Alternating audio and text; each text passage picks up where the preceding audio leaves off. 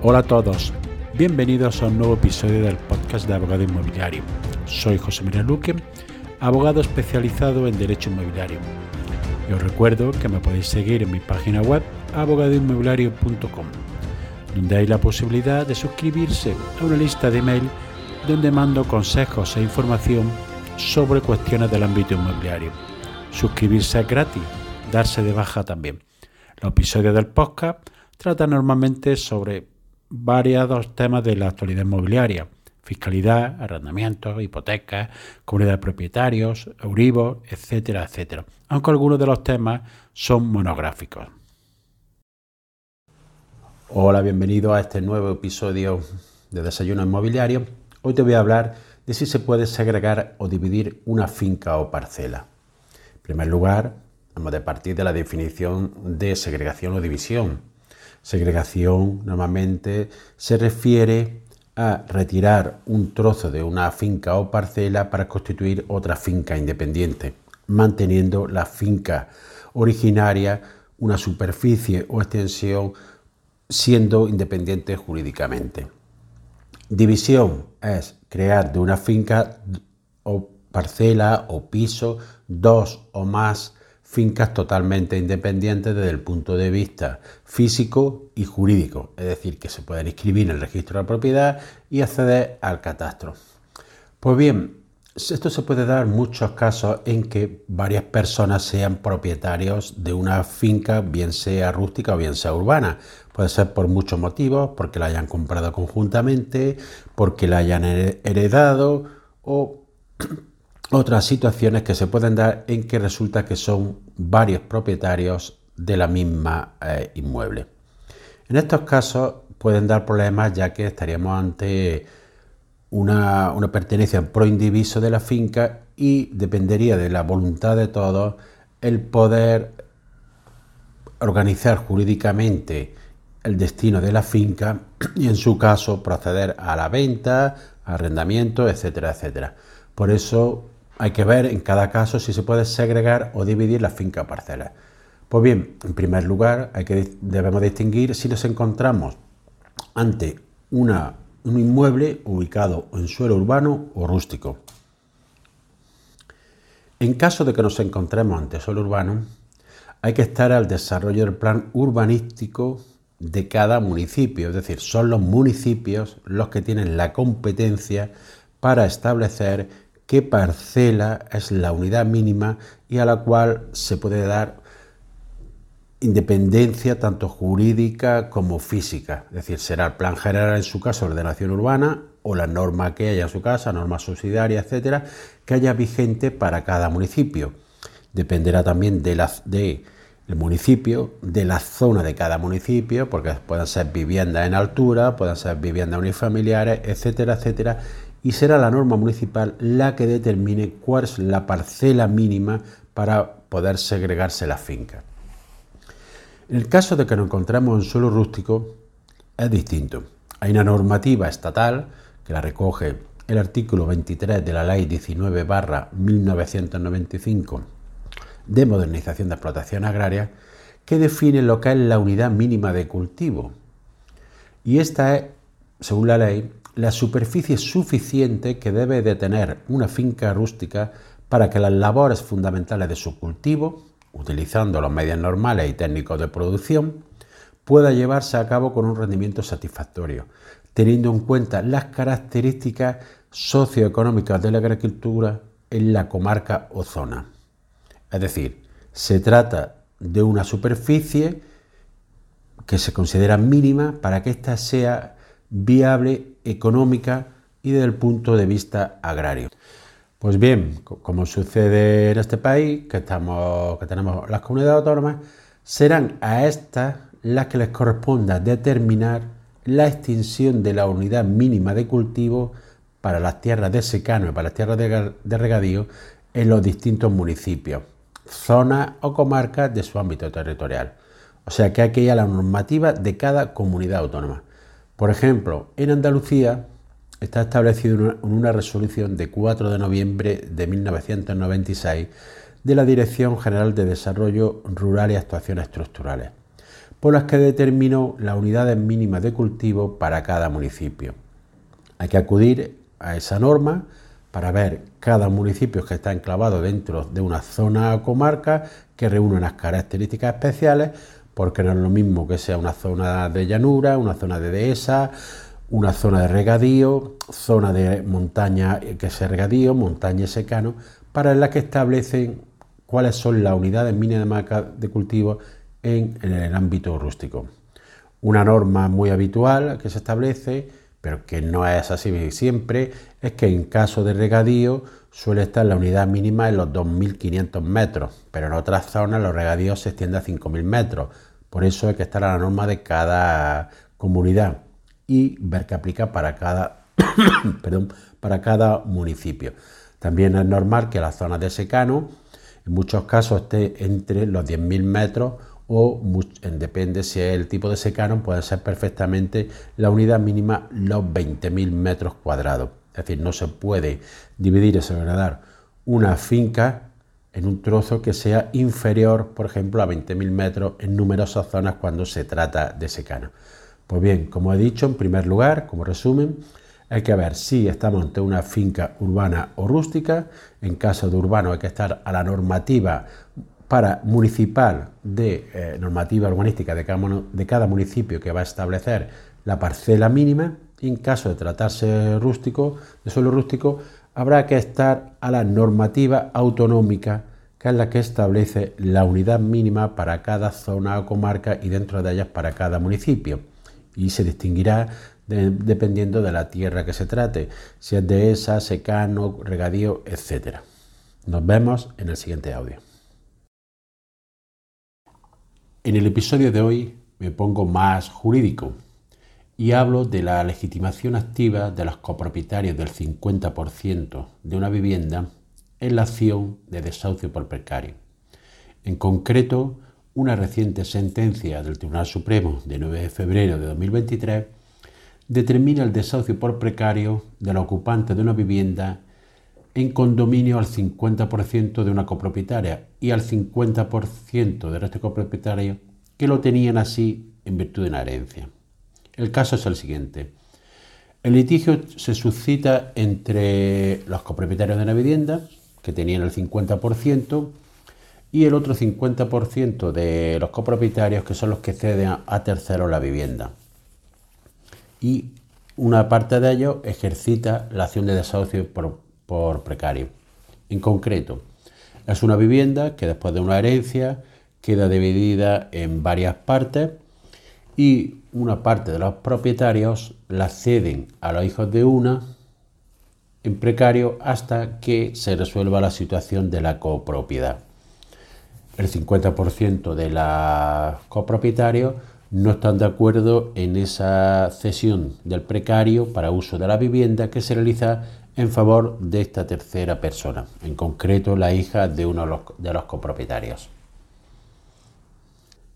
En un primer momento interpone la demanda solo de, la demanda de acción de desahucio por precario los propietarios que representaban un 11% de la propiedad total, en concreto eran dos.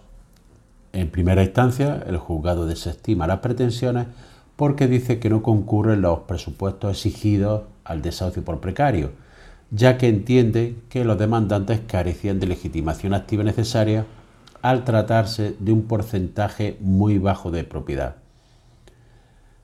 ¿Qué pasó después?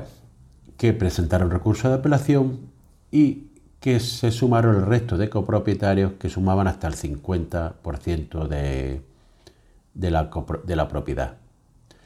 La sala entiende que es un porcentaje suficiente y dice que lo que existe es un precario y por tanto estima la demanda y acuerda el desalojo de la finca. La parte demandada pues, recurre al Tribunal Supremo ya que dice que hay una falta de legitimación activa, es decir, que no todos los copropietarios habían demandado y solo lo habían hecho los titulares de un porcentaje de la propiedad. El Tribunal Supremo dice que en otros casos ya ha habido jurisprudencia similar y que dice que el uso de la parte demandada se basa en la voluntad de una copropietaria que carece del poder de disposición exclusiva del derecho de uso sobre la vivienda, pues es titular de una mitad indivisa y por tanto no ostenta la mayoría. No se trata de poner fin a un acuerdo que se haya establecido previamente por mayoría de los copropietarios. Y tampoco dice que la copropietaria tiene poder de disposición en exclusiva sobre el derecho de uso, por lo cual no puede cederlo a una tercera persona ni de forma onerosa ni de forma gratuita, como era este caso en un, precario. Por ello, el Tribunal Supremo desestima el recurso, confirma lo que había establecido la audiencia provincial y acuerda el desahucio por precario. Es decir, que una parte de la propiedad no puede disponer sobre la misma sin el consentimiento de los otros copropietarios. Por contra, una sentencia que vi recientemente sí estimaba que el 75% de la propiedad, que era el caso, pudiera alquilar una finca, en este caso con carácter oneroso, y obtener un rendimiento de la misma, y que la mera oposición de un 25% de la propiedad no era suficiente para declarar la nulidad de ese contrato. En este caso, segundo caso que os comento, las copropietarios que habían arrendado una vivienda le entregaban al porcentaje, al otro porcentaje que se oponía a este arrendamiento, los beneficios obtenidos por este arrendamiento en virtud de la cuota que tenía la propiedad, que en ese caso era un 25%. Por tanto, habrá que estar a lo que decida cada tribunal, pero el Tribunal Supremo viene estableciendo como regla general que debe de haber una mayoría suficiente para poder decidir sobre la disponibilidad del bien en cuanto a su cesión de uso o su disponibilidad económica, siempre que haya una falta de acuerdo y que éste sea del todo sin fundamento. Nos vemos en el siguiente audio. Buenos días, bienvenidos a Desayunos Inmobiliarios. En el día de hoy te voy a hablar de un caso que es bastante eh, frecuente, que es la adquisición de una vivienda por una pareja antes de contraer matrimonio. Y en concreto, en este caso, en el que uno de las partes, de los miembros de la pareja, realiza una, una aportación con dinero privativo para contribuir al pago de la vivienda. Esta vivienda se adquiere en común por los dos con igual porcentaje de propiedad sobre la misma, pero con anterioridad a la celebración del matrimonio. Posteriormente, celebran el contrato compra-venta con un préstamo en el que paga la diferencia que restaba por pagar el precio de la vivienda entre ambas personas. Pasado un tiempo, se divorcia y proceden a la liquidación de gananciales. Esta sentencia que te voy a comentar del Tribunal Supremo lo que establece es qué título y por cuál se puede reclamar la cantidad que fue aportada con carácter privativo por uno de los cónyuges en la compra celebrada con anterioridad a la celebración del matrimonio. Se trata de una sentencia de 28 de febrero de 2023 del Tribunal Supremo. En primer lugar, establece esta sentencia después de estimar, eh, ver los motivos que alegan las partes, que el hecho de tener una cantidad privativa y aportarla a una cuenta común no supone en ningún caso una donación de dinero a esa cuenta, sino que porque exista un dinero en común, no supone que ese dinero sea la cotitularidad al 50%, sino es un dinero privativo que se ha aportado a una cuenta en común. Y no existe ningún documento que acredite que hubiera una donación por parte de la persona que aporta el dinero. La parte que se ve beneficiada entiende, y así lo manifiesta en su escrito ante el tribunal, que lo que hay es una deuda de las sociedades gananciales. Es decir, se procede a la liquidación de sociedades gananciales y esta sociedad tiene que devolverle el dinero que se había aportado en común privativamente por una de las partes para la compra en común de la vivienda. Pues bien, el Tribunal Supremo entiende que no es así. El Tribunal Supremo manifiesta, dice que el derecho de reembolso de las aportaciones realizadas con dinero privativo procede aunque no se hubiese hecho reserva en el momento en que dicha aportación de dinero privativo tuvo lugar, sin que pueda presumirse el ánimo liberal en quien efectúa dicha aportación para subvenir las necesidades de la familia. Prosigue diciendo el Tribunal Supremo que los depósitos indistintos no presuponen una comunidad de dominio sobre los objetos depositados, por lo que habrá de estarse a la relación interna entre los titulares y más concretamente al originario procedencia del dinero que nutre la cuenta. Todo ello con la finalidad de catalogar el carácter dominical de los fondos. En este caso procedían de la venta que había realizado una de las partes que aplicó el beneficio obtenido para pagar parte de la vivienda. Por tanto, la aplicación de ese dinero a la compra del piso común cuando el resto del precio se pagó con un préstamo que devolviera a las dos personas, permite concluir que la recurrente efectuó una mayor aportación en la adquisición, ya que no consta que la otra parte realizara aportación inicial. El Tribunal Supremo, en la sentencia, al igual que había establecido la audiencia, dice que eh, consta la existencia de un crédito, pero es un crédito que no hay que incluir en el pasivo de las sociedades gananciales, ya que se trata de una deuda personal entre los cónyuges, ajena a la liquidación del régimen de gananciales, dado que se trataba de una aportación anterior a la celebración del matrimonio y por tanto a la vigencia del régimen económico matrimonial. Por eso no es una deuda a cargo de la sociedad. Es por tanto un crédito, personal entre las excónyuges. En relación a la cuantía de ese crédito, dado que se trata de un crédito personal y no de la sede gananciales, como ambas son copropietarias de la parte privativa que resulte, la que aportó la señora que aportó el dinero también debe financiar su adquisición, por lo que su crédito contra la otra parte solo puede serlo por la mitad del dinero que aportó. Es decir, tiene un crédito por la mitad del dinero que aportó, que aportó contra la otra parte que es propietaria del 50% de la propiedad.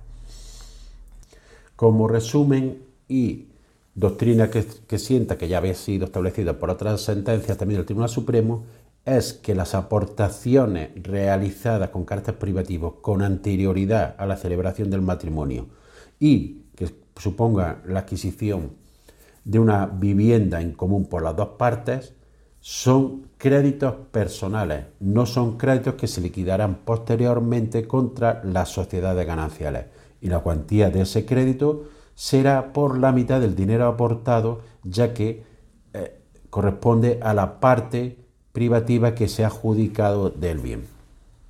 Ya que si fuera el crédito por, por el 100%, habría un, un enriquecimiento injusto por la parte que lo aporta, ya que eh, sería propietaria del bien y reclamaría la totalidad del crédito. Reflexiones sobre el precio de la vivienda. Hoy voy a hacer unas breves reflexiones sobre cómo está el precio de la vivienda y las distintas noticias contradictorias que vemos en los medios de comunicación.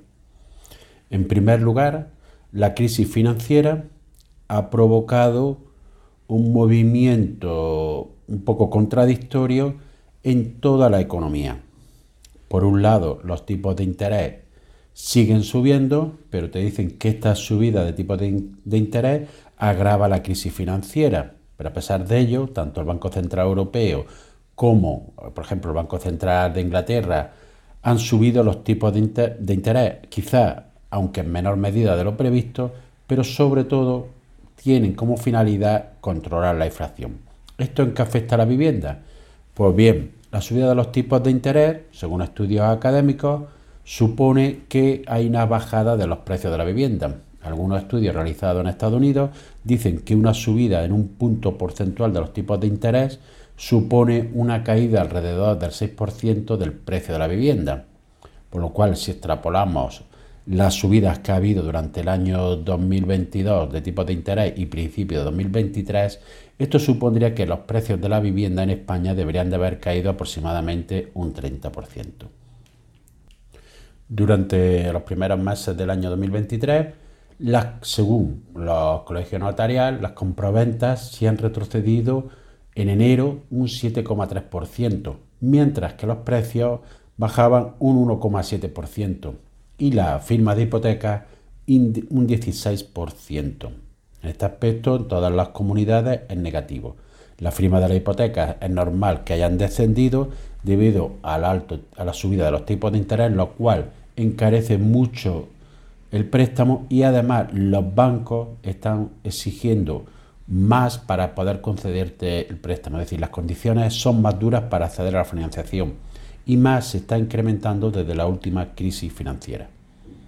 En el ámbito internacional ya cae en numerosos países, está cayendo de forma clara el precio de la vivienda, sobre todo debido a los altos tipos de interés, a la dificultad para acceder a la financiación, a la escasez de la oferta, hay economías avanzadas Estados Unidos, los países nórdicos, Canadá, Australia, en que está habiendo un fuerte descenso de los precios de la vivienda. Pero esta situación no es extrapolable a España, porque si vemos las noticias que surgen, se están dando no solo bajada de precios, sino subida de precios. Destacaría una reciente en la que dice que los precios de la vivienda en Málaga ya son superiores a los de la burbuja inmobiliaria tanto en venta como en alquiler. Es decir, la capital malagueña supera en un 5% los costes de compra de 2007, ya que el año pasado subió un 18% y el arrendamiento está en un 57% por encima del valor de hace 16 años, 2007, tras, marcar un récord en el mes de enero de una subida interanual del 31%. Es decir, Málaga, que es una de las ciudades que más está subiendo tanto venta como alquiler, está disparada en la subida de ambos productos, sobre todo por la escasez de la oferta que hay y por la gran demanda que está sufriendo. Según esta noticia, el precio de venta en Málaga ya está rondando los 3.000 euros el metro cuadrado de media, y hay situaciones, a mí en concreto hace poco, de una vivienda de obra nueva en, los alrededores de población cercana a Málaga, donde el precio de la vivienda estaba en más de 4.000 euros por metro cuadrado. Es decir, un auténtico, desde mi punto de vista, disparate en los precios que están alcanzando ya en algunas zonas. Pero claro, esto no es extrapolable a todo el país. Málaga en concreto es una de las zonas que más demanda tiene junto con el Levante, Madrid, Barcelona, donde los precios están subiendo. Por el contrario, están todas las zonas de interior, donde los precios se mantienen, bajan en muchas poblaciones, en otras poblaciones de interior que tienen demanda, no están, están subiendo muy poco o es una subida prácticamente imposible. Y también se está produciendo el fenómeno de que está retrasando el, tiempo en que se vende el producto. Por otro lado, también eh, saltan noticias diciendo que eh, se bate récord en compra de vivienda por extranjeros. Pero claro, cuando tú lees esa noticia un poco más detenidamente, te das cuenta que son las mismas zonas que hemos mencionado anteriormente donde se concentra esta demanda de pisos por extranjeros, es decir, el levante español, Baleares y la Costa del Sol. Esta demanda por extranjeros no afecta o afecta mínimamente a las zonas de interior. Por todo ello, yo considero que durante todo eh, el año 2023, pero sobre todo hasta el verano en que la situación económica se pueda, sí, se llega a lograr que se estabilice un poco, va a ser un periodo de incertidumbre, pero los precios de la vivienda van a caer muy poco y sobre todo en grandes ciudades, ciudades medianas, Quizá no suba el precio de la vivienda, pero yo preveo un descenso muy limitado. Sí, en poblaciones rurales, en zonas de interior, donde la, la oferta es superior, puede que haya un descenso del precio de la vivienda, pero en ciudades muy difícil que la vivienda baje. Quizás no suba como lo ha hecho en el periodo 2021-2022, pero no haya ese descenso que se prevé, aunque sí es cierto que la eh, demanda sí ha descendido, pero fundamentalmente por la capacidad económica menor que tienen las familias o las personas que compran una vivienda para poder financiarla. Por eso habrá que esperar una evolución para ver qué sucede durante todos estos meses que son un poco de incertidumbre, por lo menos hasta el verano. Si se prevé que haya una estabilización en la economía para el año 2024 y entonces podremos más o menos fijar un panorama más estable en el tema eh, inmobiliario.